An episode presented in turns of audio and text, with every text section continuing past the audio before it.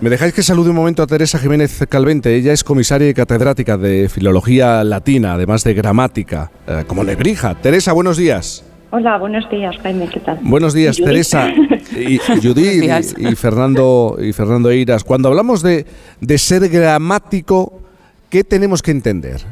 Bueno, lo, que se entendía como gramático en la época en la que Nebrija se autodenominó así, es decir, un profesor de gramática. La gramática era exclusivamente la gramática latina, no existían gramáticas de otras lenguas.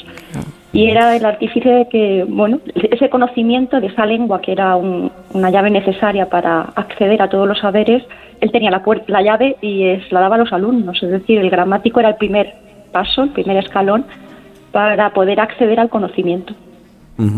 Él fue, eh, ha sido el mayor representante, fue el mayor representante de esa corriente de humanismo eh, presente en toda Europa en aquel momento.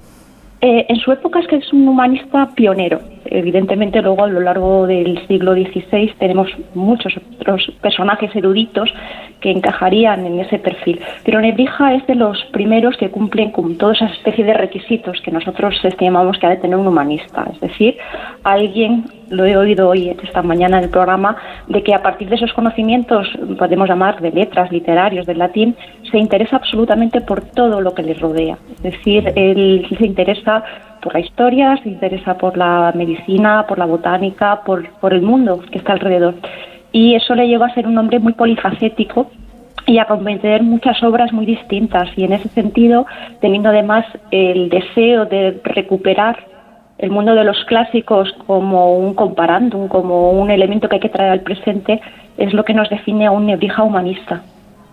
Fue y, es reconocido en nuestro país, pero también eh, en Europa. Además usa la imprenta como herramienta de difusión, ¿no?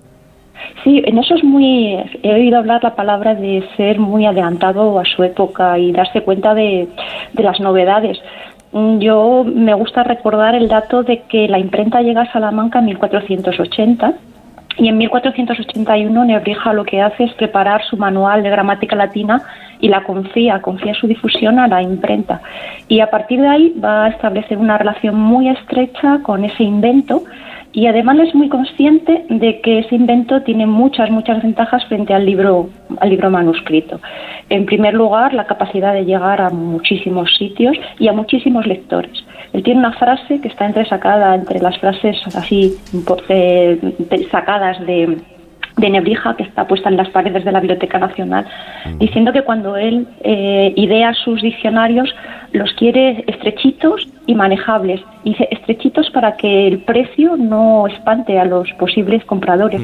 Es decir, él está pensando en que lo que él está haciendo, que es eh, enseñar latín de los clásicos y difundir el mundo de la antigüedad no tiene que quedarse exclusivamente en ámbitos muy estrechos y en ámbitos de personas muy eruditas, muy académicos. Él desea que eso se difunda y con esa con ese paso hacia adelante, pues que su, su invento y su nueva pedagogía llegue, como he dicho antes, a cualquier sitio.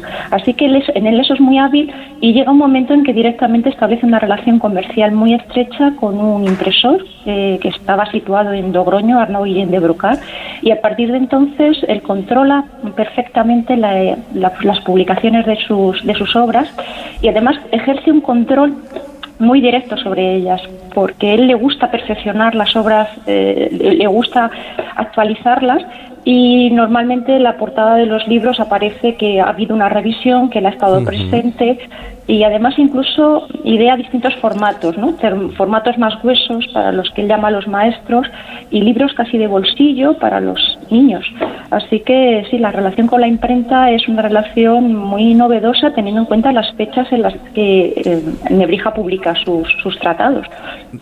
Pues hay que recomendarle a, los oyentes que si tienen la posibilidad y si están en Madrid pasen por la Biblioteca Nacional para descubrir la mayor exposición sobre Antonio de Nebrija. Muy importante. En, la historia de nuestro país. Teresa Jiménez Calvente, muchísimas gracias, comisaria y catedrática de Filología Latina. Gracias y buenos días. Gracias a vosotros.